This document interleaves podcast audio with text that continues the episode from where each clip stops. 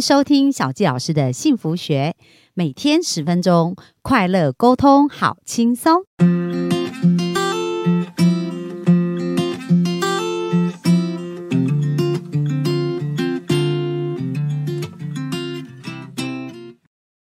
欢迎收听小纪老师的幸福学。那今天非常开心，我们又在空中跟大家见面了。那这个礼拜呢，我们要来谈一谈，就是呃亲子的关系，还有亲密的一个关系哦。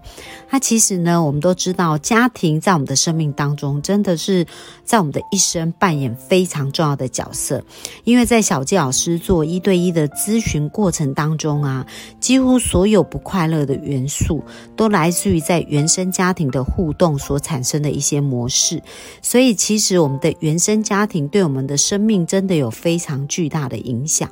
那如果我们想要有一个好的家庭或者好的人生，我们应该怎么去做呢？那我觉得本周哦大家要想要跟大家分享这本书，那这本书呢叫做《孩子的成功百分之九十九靠妈妈的努力》。那这位作者是一个韩国的张炳慧博士，那他一生都在从事教育，那他真的是非常的厉害哦，因为他是在美国读书的时候认识他先生，那当时他跟他先生交往的时候。他先生刚好太太过世，所以有三个小孩就分送在不同的亲戚家。然后呢，这三个孩子呢，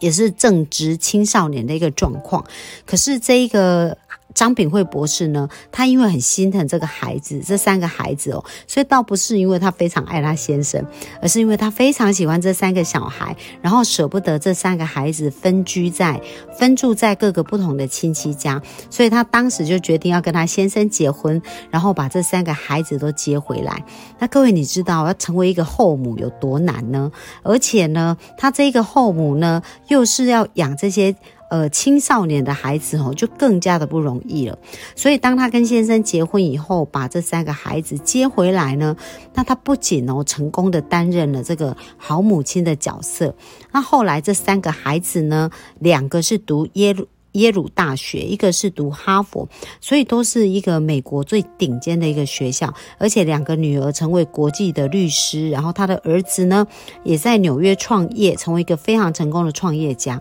那因为他很成功的去帮助很多的孩子的成长，还有他们表现非常好，所以大家真的很好奇他到底是怎么做到的，所以就请他写了这本书。那为什么我非常喜欢他这个书呢？因为我在看他书当中，我觉得他真的运用了很多的潜意识的原则。而且呢，运用了这些潜意识的原则以后，就帮助了很多呃，在他的孩子身上呢，去印证这些潜意识的一个成功的部分。所以呢，我就想说，本周真的好想来跟大家好好分享，我们如何透过这个妈妈跟孩子的对谈呢，然后把它运用在我们的生命当中。因为也许有一些我们的好朋友、我们的好听众们会想说，诶，我也不是父母啊，为什么我要听这个部分？不过呢，我们有没有常常听到？很多人在讲，其实我们每个人的心里都住着一个小孩。那那个小孩长大了没呢？或者那个小孩还需要好好的被被照顾跟呵护呢？我觉得这也是一个很好的可以思考的点哦。然后另外，是不是我们也常常听人家说啊？我跟你讲，我结婚以后，我养的第一个小孩就是我的先生，是不是也常常有人这样讲？所以其实我们不管是是不是真的当了父母，其实每一个人都需要有。这样子的一个概念，知道如何成为一个好父母。那也许我们不是真的去教导一个孩子，可是我们内在那个小孩需要好好的被对话，或者甚至我们对待我们的另一半，也需要透过这样子一个好的互动跟对话的模式，来帮助我们的关系变得更好。那在这个张炳慧博士呢，他谈到他在教育孩子里面有一个非常重要的观念，他讲到说要成为孩子的 mentor，就是孩子的人生导师。所以呢，他讲到说，为什么他会觉得这个非常的重要呢？因为呢，他小时候看到他的父亲啊，他的父亲在教这个张炳慧博士他们家的孩子呢，就是这样，他的父亲从来不会强迫他们去做任何的事情哦。不过他父亲强。就是会彻底要求他们要遵守一个基本原则。他说呢，你们可以有选择的自由。那不管你们年纪多小，我也不会强迫你们做一些选择。可是呢，你们要对自己的事情负责任，所以呢，呃，要清楚的了解自由跟自律的差别。所以，我们看到他虽然没有要求孩子去一定要遵守什么样的事情，可是他却让孩子自己从选择当中要为自己负责任，这个是非常重要。而且，父亲从来不强迫，而是以身作则。所以他讲到养育好孩子的力量在谁身上呢？就在自己身上，因为只有我们自己最了解孩子，而且我们要成为孩子的好榜样，以身作则非常的重要。那这边他讲到一个。呃，很实际的一个案例哦，因为他在抚养这三个孩子的过程当中，那每一个个孩子个性不一样嘛，像那两个女孩呢，她们其实都是自很自律，那只要按表操课，这孩子的表现都非常好。可是这个老二是一个男孩，而且他是一个早产儿。那有一次这个老二身体不舒服，他到了医院去，那他的先生呢就很紧张啊，就跟跟他讲说，诶，这个老二是早产儿哦，所以他的脑。他的脑发育有一些问题，然后去了医院以后，医生又讲了同样的事。那这个张炳慧博士就开始想，诶，那他的孩子，呃，因为他们都觉得这个孩子智能有问题嘛，智就是，而且孩子在学校表现的确也是比一般的孩子比较落后，需要做课后的辅导。可是呢，这个张炳慧博士他。做了一个决定，他想说，嗯，他好想要好好的观察孩子，因为他真的没有那么了解孩子，他不想要用别人的话来评断这个孩子的未来，所以他决定好好的先观察孩子，所以他就开始认真的观察这个孩子喽。那他观察的时候就发现有一些是很有意思，就是这个孩子很有创意。然后呢，有一次他就看到这三个小孩在玩游戏，他就问他们说：“哎，你们在玩什么啊？”然后姐姐就说：“哦，这是弟弟发明的游戏。”那么。妈就好奇，然后说：“哎，迪迪，你为什么会想想到这个游戏呢？”那迪迪就说：“因为他看看到一本科幻的书，然后他觉得里面的游戏很好玩，他就把它呃重新编写，然后就编成这样的游戏。哎，所以这个妈妈发现哦，其实这个孩子蛮有创意的，所以他就继续观察这个孩子。那有一次他在厨房整理他的那个橱柜，然后上面的碗呃就是瓷。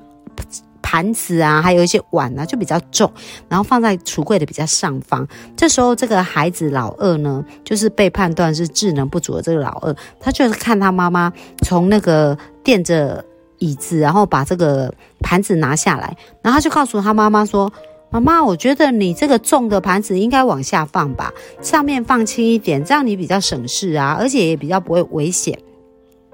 所以再次印证妈妈的看法，她觉得这孩子不仅是很有创意，也蛮有观察力的哦。所以她就开始呃有意识的去培养这个孩子，就是呢常常带这个孩子去看展，然后去呃有不同的创意元素的想法，然后去让孩子探索自己，然后了解自己。那孩子因为透过这样的一个过程当中呢，这个小孩到后来高中的时候，还代表学校去参加一个。全国的科学展的一个比赛，而且在数学跟科学方面表现非常的突出跟优异。那最后还上了耶鲁大学，而且进了哈佛的商学院，然后自己就在纽纽约创业。所以，我们来看看哦，就是说，呃，其实很多时候我们的人生呐，在这个过程当中呢，别人怎么定义我们，怎么相信我们，其实父母对我们的影响真的很大。如果父母认为我们是天才，就像这一个被本来被认为智能不足的孩子，他也变成一个天才。但是，即使我们是天才，如果我们的父母认我们很笨，然后认我们什么事都做不好，我们可能也会这样子就埋没我们自己的天才。所以，呃，我觉得很重要，就是如果我们在过往没有。我们的父母没有透过学习，也许他们不知道怎么成为一个好父母。可是我们从现在开始听到我们的这个分享的时候，开始做学习的时候，我们应该要成为自己的导师，然后我们应该自己学习，成为自己呃心目中那个小孩的好榜样、好父母，然后去开始让我们的人生呢能够有一个不一样的展现。因为在这边我们看到这一位博士妈妈对于孩子呢的一个正面的引导。然后让这个孩子能够发挥他的潜能，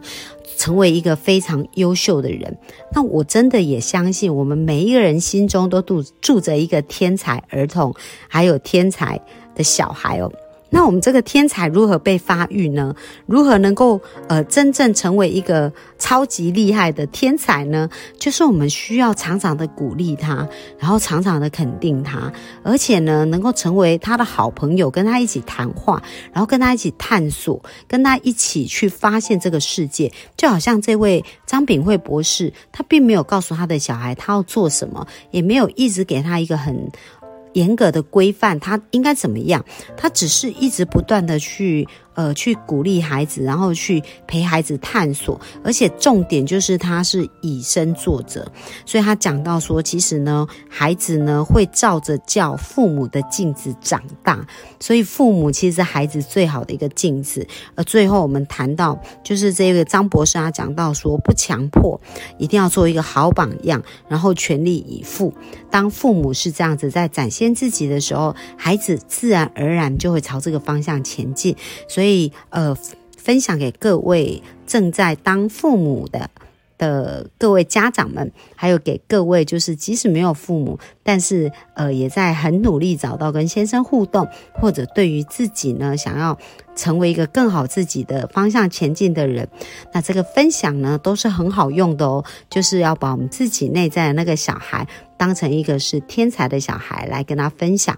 然后透由鼓励，然后透由相信他，然后让我们的生命可以变得更好哦。那这是我们今天给大家分享。那希望大家今天呢能够过得非常的愉快，而且有开始一个很棒的一星期哦。那我们今天分享就到这边，谢谢大家，拜拜。